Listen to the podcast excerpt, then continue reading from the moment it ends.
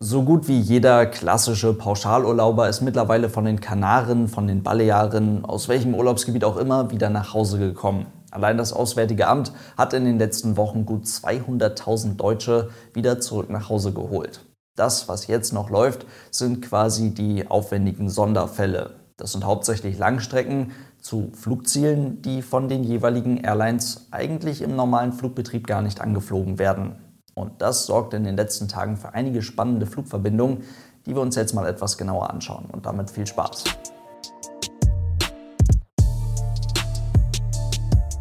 Und damit hallo und ganz herzlich willkommen. Ich hoffe, es geht euch gut. So wie auch schon beim letzten Mal möchte ich auch jetzt wieder mit einigen Infos bzw. Bildern von Flightradar beginnen. Denn dort kann man einfach zum aktuellen Zeitpunkt sehr gut nachverfolgen, dass in der europäischen Luftfahrt nicht mehr so wirklich was geht die Zehntausenden Urlauber aus den klassischen Urlaubsgebieten von den Kanaren aus beispielsweise wieder nach Hause zu holen, das war in dieser ganzen Rückholaktion wohl noch somit das vergleichsweise einfachste. Hier ging es dann vor allem um die Masse, so schnell wie möglich so viele Sitzplätze wie nur möglich in irgendeiner Form zur Verfügung zu stellen. Die Flugziele, die dann dort angeflogen wurden, sind den Fluggesellschaften bekannt. Die findet man sonst auch im ganz normalen Flugplan. Ändert aber nichts daran, dass logischerweise auch diese Art von Rückholflügen eine logistische Herausforderung sind oder waren. Das Thema ist mittlerweile zu einem Großteil durch. Und so kann man jetzt eben beobachten, dass der ansonsten sehr volle Luftraum rund um die Kanaren oder auf dem Weg dahin mittlerweile fast komplett leer ist. Die Kanaren sind dabei nur ein recht eindrucksvolles Beispiel. Nicht, dass es hier heißt, hätten irgendjemand vergessen oder sowas. Rückholflüge werden logischerweise von allen deutschen Fluggesellschaften aus ihren jeweiligen Zielgebieten heraus durchgeführt. Das gilt für Lufthansa, Condor, TuiFly, genauso wie für eine Sun Express oder Sund Air. Ein anderes Bild zeichnet sich dann ab, wenn man jetzt einfach mal großflächig in Richtung Australien schaut. Dort ist jetzt auch nicht mehr super viel los. Die Besonderheit liegt hier vielmehr darin, welche Fluggesellschaften man dort auf einmal erkennen kann. Denn natürlich viele Deutsche, viele Europäer, viele Touristen ganz allgemein befinden sich zum aktuellen Zeitpunkt noch immer in Australien oder auch in Neuseeland. Ich glaube, das ist ganz einleuchtend. Wir haben auf der einen Seite die ganzen Pauschalurlauber, die sich halt nur so in ihrem Hotel bewegen, dementsprechend recht einfach einzusammeln sind. Auf der anderen Seite haben wir eben die 18-jährige Lisa, die gerade letztes Jahr Abitur gemacht hat und jetzt für Work and Travel irgendwo im Dschungel in Australien ist und gerade auf Instagram gesehen hat, dass das Auswärtige Amt sie jetzt ganz gerne wieder zu Hause hätte. Letzteres ist dann halt durchaus etwas komplizierter. Diese Langstrecken-Rückholflüge darzustellen, ist sicherlich nochmal ein ganz anderes Level an Herausforderungen im Vergleich zu den Rückholflügen in Richtung Kanaren. Viele der Reisenden sind sicherlich über die großen Drehkreuze im Mittleren Osten mit Fluggesellschaften wie Emirates beispielsweise über Dubai von Europa aus nach Australien gekommen. Oder beispielsweise auch über das Drehkreuz Singapur und damit eben über Flughäfen, die heute, ausgenommen Doha in Katar, nahezu komplett zum Erliegen gekommen sind. Also müssen in unserem Fall deutsche Fluggesellschaften im Auftrag des Auswärtigen Amtes von Deutschland aus in Richtung Australien fliegen und damit Flugziele anfliegen, die sie sonst eigentlich gar nicht in ihrem regulären Portfolio haben. So konnte man beispielsweise in den letzten Tagen mehrfach Bilder von Condor Boeing 767 sehen, wie sie beispielsweise von Frankfurt aus nach Phuket und dann von dort aus zu viert hintereinander nach Perth, nach Australien geflogen sind. Dazu gibt es Flugverbindungen nach Melbourne, nach Brisbane. Man findet die Dinger in Sydney und seit heute tatsächlich eben auch am Flughafen von Christchurch, also in Neuseeland.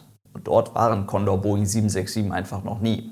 Ansonsten gehen natürlich auch noch andere Flüge, andere Rückholflüge auf die Bahamas, nach Bali oder auch nach Jamaika. Und übrigens sogar Air New Zealand hilft im Auftrag des Auswärtigen Amtes aus und fliegt mit einer Boeing 777-300ER e von Neuseeland aus über Vancouver nach Frankfurt. Logischerweise ist auch Lufthansa bei der ganzen Aktion mit dabei. Die sind heute beispielsweise mit einem Airbus A380 über Bangkok nach Auckland geflogen, dazu mit einer Boeing 747 nach Christchurch, also ebenfalls nach Neuseeland. Und das ist nur einer von zahlreichen Jumbos, die sich in den letzten Tagen von der Lufthansa über Tokio beispielsweise auf den Weg nach Neuseeland bzw. dann wieder auf den Weg nach Hause gemacht haben. Dabei setzt man übrigens bei der Lufthansa ganz bewusst auf die Boeing 747-400 und nicht auf die neuere und eigentlich ja etwas größere Boeing 747-8. Letztere ist nämlich bei der Lufthansa mit einer platzraubenden First Class ausgestattet. Dementsprechend bietet das Flugzeug nur in Anführungszeichen 340 bzw. 346 Menschen Platz.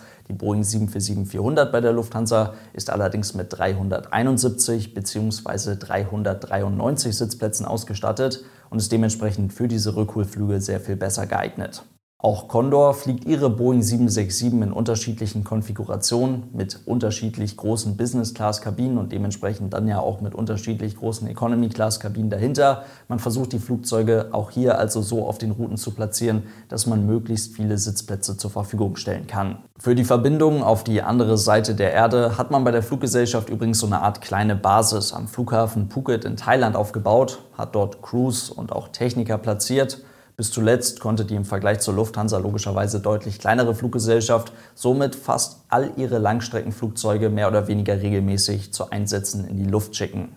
Gut 70.000 Menschen hat allein Condor in den letzten zwei Wochen wieder nach Hause geholt, damit mehr als jede andere europäische Fluggesellschaft.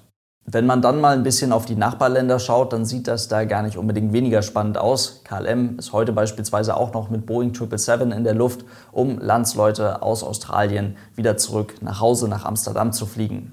Oder man schaut mal zu Austrian Airlines, die haben gerade erst vor ein paar Tagen mit einem sehr besonderen Ultralangstreckenflug auf sich aufmerksam gemacht. So war eine Boeing 777-200ER, e das ER steht dabei für Extended Range, also für verlängerte Reichweite. Naja, auf jeden Fall diese Maschine flog gerade erst nonstop von Wien aus nach Sydney.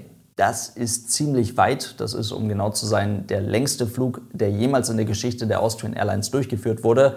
Und mit 15.970 Kilometern und noch ein bisschen was obendrauf als kürzeste Verbindung zwischen Wien und Sydney auch einer der längsten Flüge, die man überhaupt jemals geflogen ist. Also das sind nochmal gut 200 Kilometer mehr als der Ultralangstreckenflug von Tahiti nach Paris, den wir im letzten Video besprochen haben.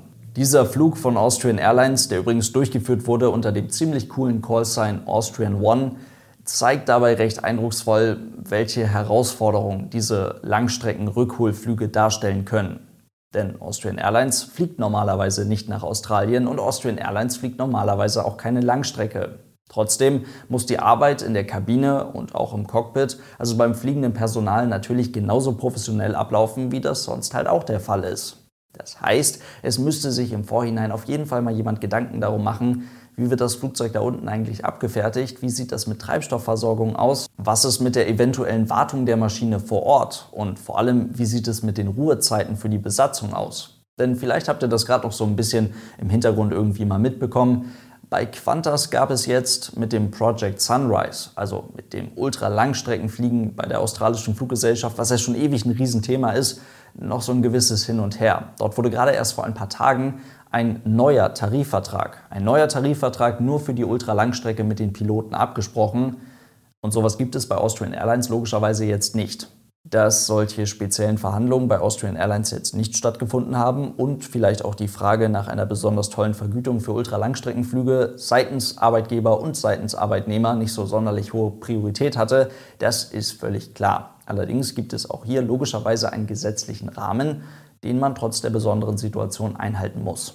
Und so wurde beispielsweise die Reisefluggeschwindigkeit auf dem Nonstop-Flug von Wien nach Sydney ein gutes Stück erhöht um die maximal möglichen Flugdienstzeiten einzuhalten und die darauf folgende Ruhezeit möglichst kurz zu halten.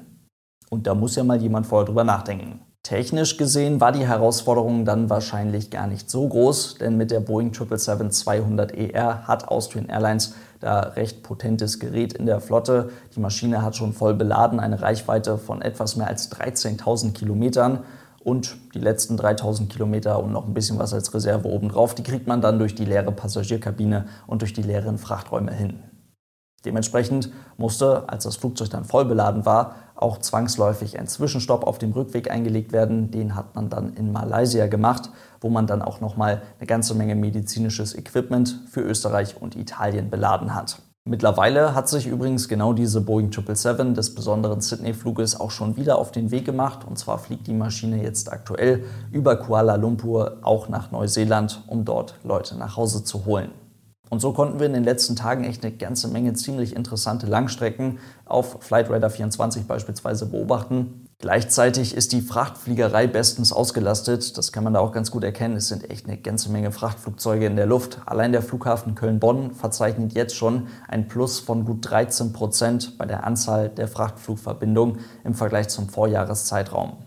Einige Fluggesellschaften nutzen derweil ihre Passagierflugzeuge als reine Frachtflugzeuge. Da haben wir im letzten Video schon kurz drüber gesprochen. Auch Emirates bringt so mittlerweile wieder einige Boeing 777 in die Luft. Die sind in diesem Frachtsegment recht stark. Das sind recht performante Flugzeuge dafür. Und die Fluggesellschaft darf aufgrund von gelockerten Regeln in den Vereinigten Arabischen Emiraten ab morgen auch wieder in Anführungszeichen reguläre Flüge zu fünf Zielen anbieten. Damit beteiligt sich Emirates mehr oder weniger indirekt an den Rückholaktionen der verschiedenen Länder und schafft logischerweise auch wieder gewisse Frachtkapazitäten. Unter dem letzten Video war das in den Kommentaren schon ein Riesenthema. Mittlerweile haben tatsächlich die ersten Fluggesellschaften die Sitze aus ihren Passagierflugzeugen ausgebaut, um zusätzliche Frachtkapazitäten zu schaffen. Aegean beispielsweise hat mittlerweile aus einigen A320 und A321 die Sitze ausgebaut oder auch China Eastern fliegt mittlerweile mit einem leergeräumten A330 durch die Gegend. Dabei darf man aber nicht vergessen, mal ebenso die Sitze ausbauen ist ziemlich aufwendig und macht die Dinger auch nicht annähernd zu vollwertigen Frachtflugzeugen. Es gibt weder vernünftige Verzurmöglichkeiten in der Kabine für irgendwelche Fracht, noch gibt es einen verstärkten Kabinenboden oder irgendeine Frachtluke. Also mal ebenso die ganzen Sitze aus den Flugzeugen rausreißen, das ist jetzt nicht für jede Fluggesellschaft eine sinnvolle Option. Einen Flug wollte ich dann aber noch erwähnen, der war so ein bisschen unterm Radar, beziehungsweise ganz einfach nicht so medienwirksam. Unter dem Radar klingt in dem Zusammenhang etwas komisch. Auf jeden Fall kam letztens erst zum Hamburger Flughafen eine Boeing 707. Und damit echt ein absoluter Klassiker, den man so eigentlich nicht mehr am Himmel sieht. Eine Boeing 707 der israelischen Air Force.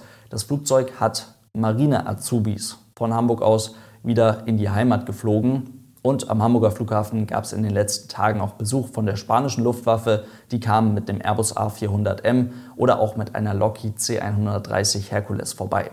Also es werden definitiv weniger Flüge, also wirklich weniger Flüge, da ist echt nicht mehr so wahnsinnig viel los. Auch die Langstrecken-Rückholflüge, damit ist dann bald auch Schluss. Aber die Verbindungen, die es noch gibt, die sind teilweise echt was Besonderes. In diesem Sinne soll es das für heute gewesen sein. Vielen lieben Dank fürs Zuhören. Ich hoffe, es waren eventuell ein paar interessante Infos für euch mit dabei und dann hoffentlich bis zum nächsten Mal. Tschüss.